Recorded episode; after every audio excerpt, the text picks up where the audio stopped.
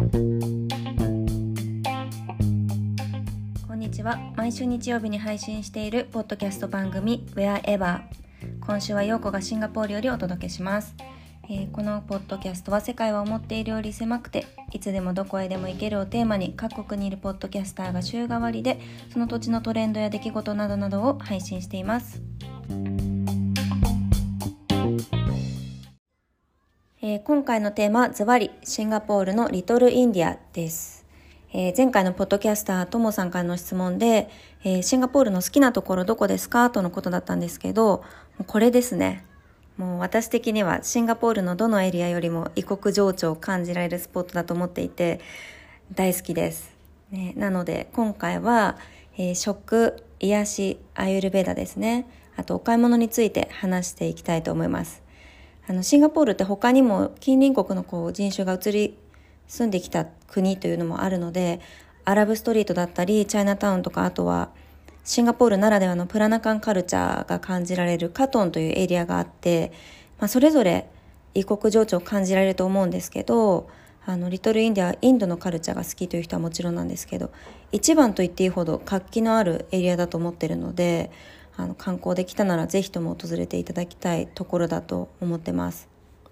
でちなみに私はインドへは行ったことがなくて行きたいとは思ってるんですけど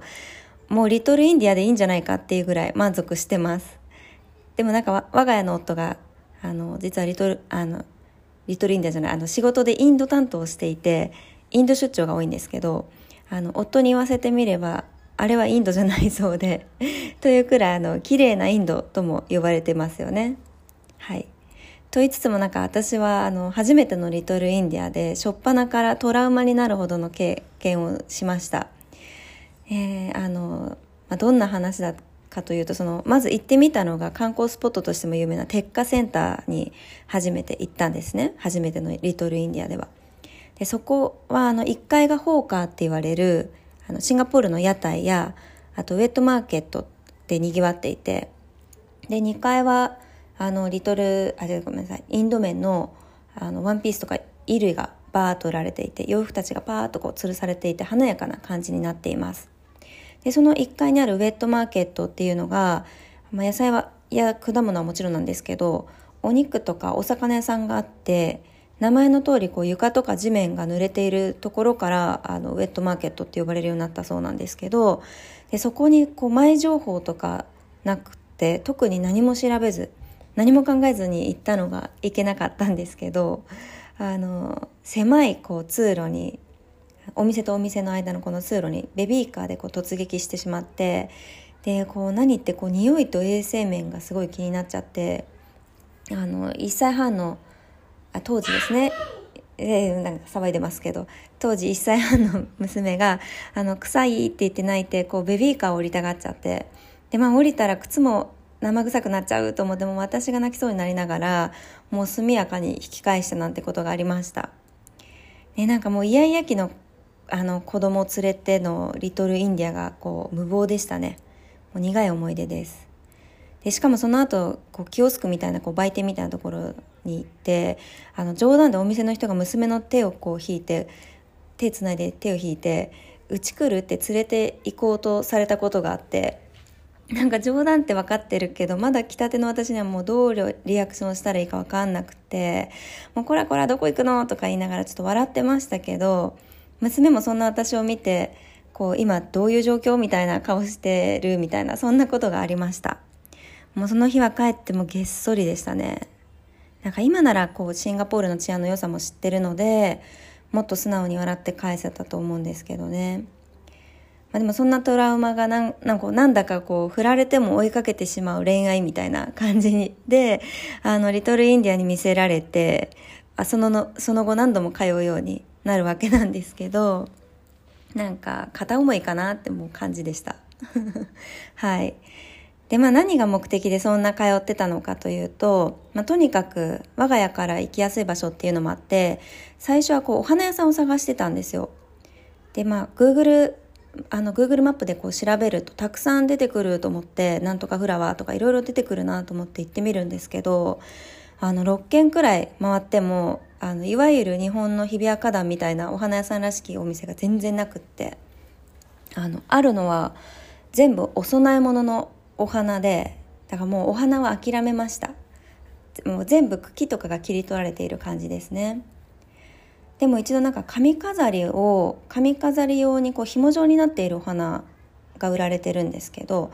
それを買ってきて水に浮かばせて楽しむのもいいよって聞いたことがあったのであの1ドル分100円くらいであの結構長い3 0センチぐらいに切ってくれてで買ってきて家でやってみたんですね。あの紐からこうお花をほどいて水に浮かばせて。でそしたら家中がもうたちまちリトルインディアの匂いになって。でそのお花あのジャスミンの花だったんですけどあジャスミンの花の匂いだったのかだったのかってなってなんか面白みたいな。なんか理解したってなったことがありました。えそんな私とリトルインディアの出会いなんだったんですけど、えー、早速というかやっと本題なんですがあの食と癒しアイルベーダーとお買い物についてちょっとメモを見ながら話していきたいと思います、えー、概要欄にもお店の名前とか残しますね、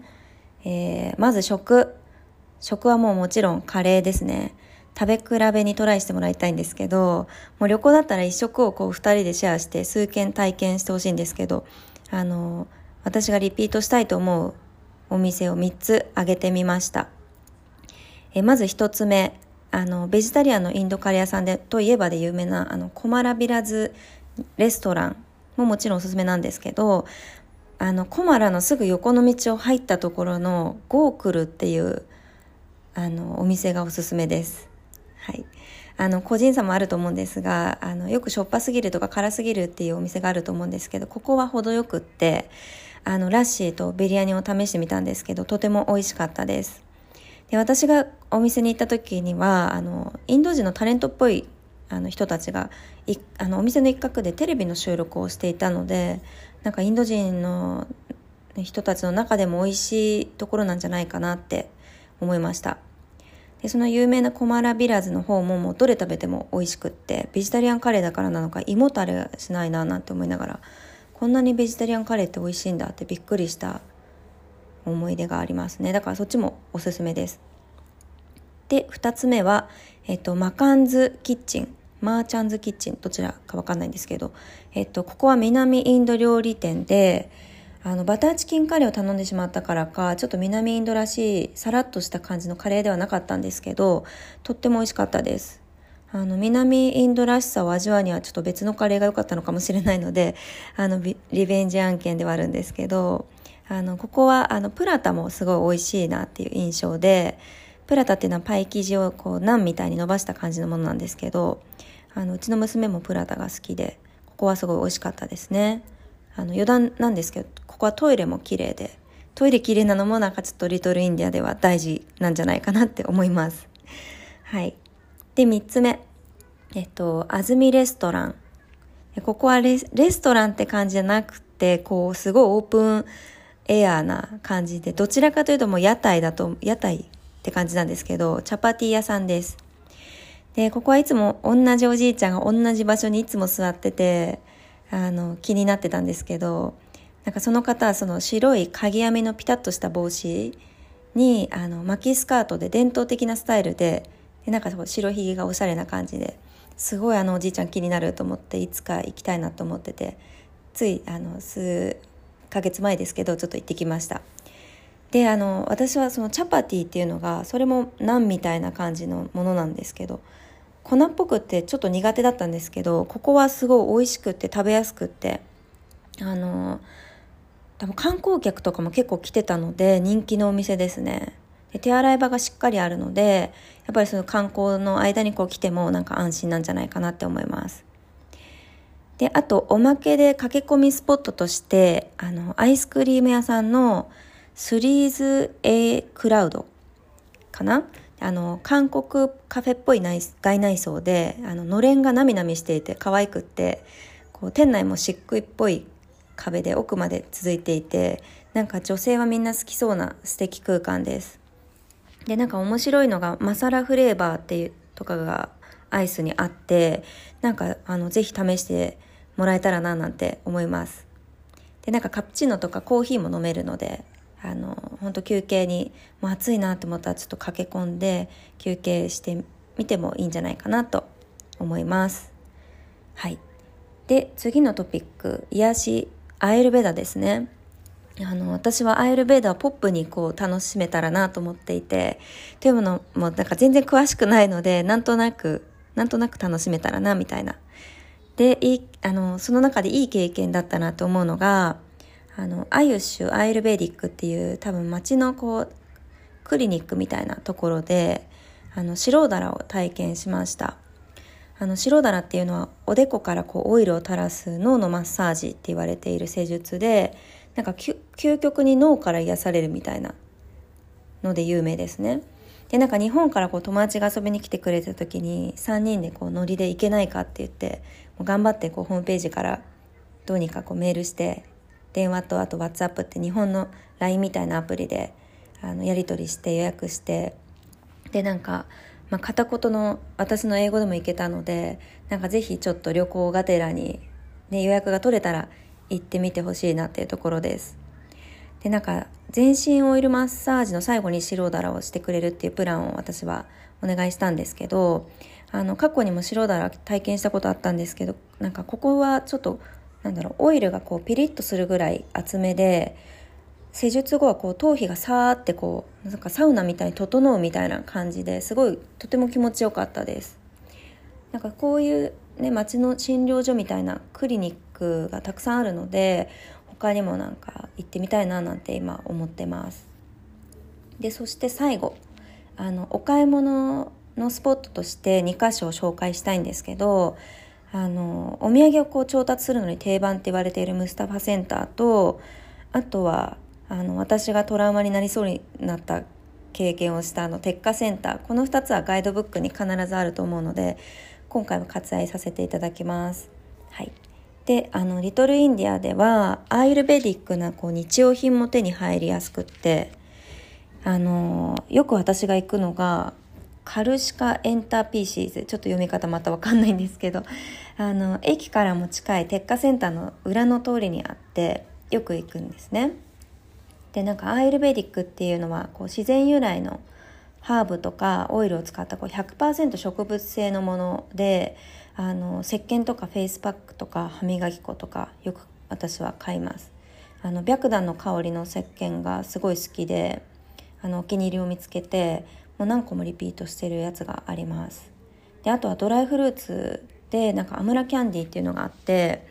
あのこのポッドキャストも誘ってあのくれたポルトガル担当のあきこさんがなんか私お酒よく飲むんですけどなんかお酒飲む人にはアラアラムキャンディーアムラキャンディーがいいよって教えてくれて結構その鎮静効果あるよみたいなっていう風に教えてくれてでそれをこうあの買って食べてみて、まあ、なくなったら買いに行ってみたいな感じでちょっとアイルベーディックなものを楽しんでます。はいであとなんかスパイスや冷凍食品もそこ売ってるので、まあ、行くだけでもこう見たことないものが並んでるので面白いと思いますでなんか2階はキッチンツール屋さんになっててえそこにお皿並べるのみたいなこう積み上がってるんですけどなんかね床にこうアルミのお皿がいっぱいあったりとかしてそっからこうアルミのお皿とかあと銅鍋とか買ったんですけどなんかちょっと面白いなと思ったのが値段を直に書かれちゃうんですねお皿の裏とかに書かれちゃっててなのでちょっとあのここに行かれて買う際は気をつけてください。はい。であとお祈りの時にこう灯すオイルオイルランプを買ったんですよそのお店で。でまだ試してないんですけどなんかこう食べるギーとあのランプのオイルに使うギー両方ギーなんですけどなんか違うみたいででなんかお店の人がお兄さんが教えてくれてなんかそういう話を聞いて面白いななんて、ね、なんかそんな感じで楽しんでます。はい。で、あともう一つよく行くところが、こちらもキッチンツールがこう狭い店内にギュッと詰め込まれていて、すごい面白いんですけど、あの、ニューパサーバルっていうお店ですね。で、ここは、あの、インドネシア系のアンティが姉妹でやってるお店で、なんか行き過ぎて、ついにこう、インスタのアカウントを聞かれて交換したって感じです。あの、つい先日、交換しました。ねなんか、ここはなんかすごいお土産にもおすすめなカラフルなホーカー皿とかが売っていてあとコピってあのシンガポールではコーヒーのことコピって言うんですけどあの昔ながらのコピのカップソーサーがあの置かれてるのでなんか欲しかったらここで買っていくっていうのもいいか思い出にいいかもしれないですでなんかもうちょっと長くなっちゃうんですけどまだあるんですよ。なんかまだあるっていうか言いたいことがすごいあるんですけど 伝えたいことがいっぱいあるんですけどあの他にもリトルインディアで何するのってよく聞かれるのでちょっとたーっと駆け足で話したいと思うんですけどあのパンツの裾上げしに行ったりとかあの最初の頃してましたね。なんか1本4ドルとかでやってくれるのでユニクロとかザラとかちょっとなんか裾長いなってって思ったやつとか持って行ってでなんか私はその夫とかのパンツとかあの集めて4本持ってってあのまあで本当は16ドルのところ15ドルとかで直してくれたりとかして、まあ、どんなところに頼んでるかというとその、まあ、すぐあのリトルインディアの大通りいいあのこうなんて言うんでしょう観光で訪れたらすぐ分かると思うんですけど道沿いにあのミミシンをこうタッタッタッタってこう縫ってる人たちがこう何人かいるんですよ。でその人たちに「あのこれ直しあの裾上げいくら?」ってこう聞いて回って一番安いところにお願いしようかなと思ったら、まあ、どこも4ドルって言ってたんで多分相場が決まってるんだと思うんですけどでなんかそこにお願いしてちょっとあの何でしょうその1時間ぐらいの間ムスタファセンターとかで時間潰してみたいなことをしてましたね。はい、であとゴールド屋さんが並んでいてあの友人になんだあのいつだったかついてきてほしいって言われたことがあってであの面白いなと思ってついてってみたんですね。でなんかデザインすごいいっぱいあるんですけどあのどれもなんかデザインに関係なく直でグラムで金額が決まってて買うことができるっていうのでなんか友人はその時あの購入してましたでなんか私もいつかなんかねお気に入りのデザイン見つけたら変えたらなって思うんですけどねなんかそんな感じでちょっと気になる方行ってみてみてはって感じです。であとはあの HDB ってあの公団住宅みたいなところの下に若者系の古着屋がいくつかあのあるところがあってちょっと名前忘れちゃったんですけどなんか T シャツ探しに行ったりとかでなんか最近そうあのもう新鮮な話なんですけどつい先日金曜日ですねあのリトルインディアに行ってきたんですがあのその友人からあの仕立て屋さんで洋服のコピー自分のお気に入りの服を持ってってこれと同じ風ように作ってくださいみたいなあの仕立て屋さんにオーダーできるところがあるって聞いてえー、私も行きたいと思ってあのその友人についてきてもらってあの行ってきました。でなんか生地の持ち込みで2 3 0ドルとか2 3 0円でやってもらえるっていうことでで今回私なんか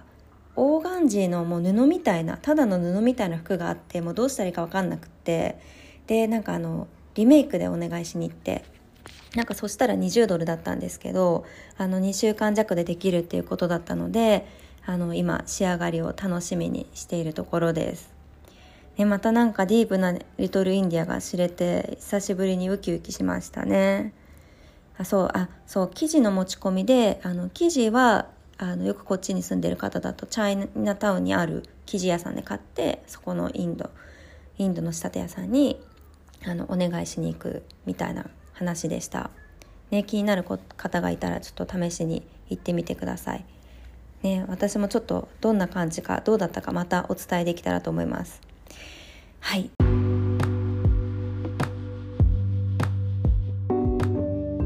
はい、えー、今回はシンガポールから陽子がお届けした Wherever えーと、まだまだ知らないことがたくさんのディープな街リトルインディアいかがでしたでしょうか、えー、私のリトルインディア愛伝わったでしょうか？なんか詰め込みすぎてしまって何が何だかって感じだったかもしれないんですけどというのもなんか今までで一番撮り直したかもしれないです。あの話してたらすごい長くなってしまってえここもいらないんじゃないかここもいらないんじゃないかっていうので結構撮り直しました。もう一番エネルギーを使った回となりました。はい。であとこれ話すのにあのインスタグラムのストーリーズとか見返していたらあの自分でもちょっと面白かったのでね、なんか自分で言うなって感じですけど あのハイライトにしばらく残してみようと思うのでよかったら見てみてください。はい、えー、次回のパーソナリティはイタリアのアコさん。えー、イタリアであのに引っ越してこう住み始めの頃にびっくりしたことの話が面白かったです。なんか例えばカプチーノは朝10時までしか頼んではいけない暗黙のルールがあるとかあと、ね、イタリア人はピザをシェアしないとかなんかイタリア人の友人は私はいないんですけどこれからあのできた時のためになんか知ることができてよかったななんて思いました。はいそこで私からあこさんへの質問は、えー、イタリアだと洋服はどこで買いますか、えー、オンラインとか賢い買い方とかありますか？あの勝手なイメージなんですけどヴィンテージショップとかあの楽しそうなんじゃないかなって思いました。ということで楽しみにしています。はい、えー、また次回お会いしましょう。さようなら。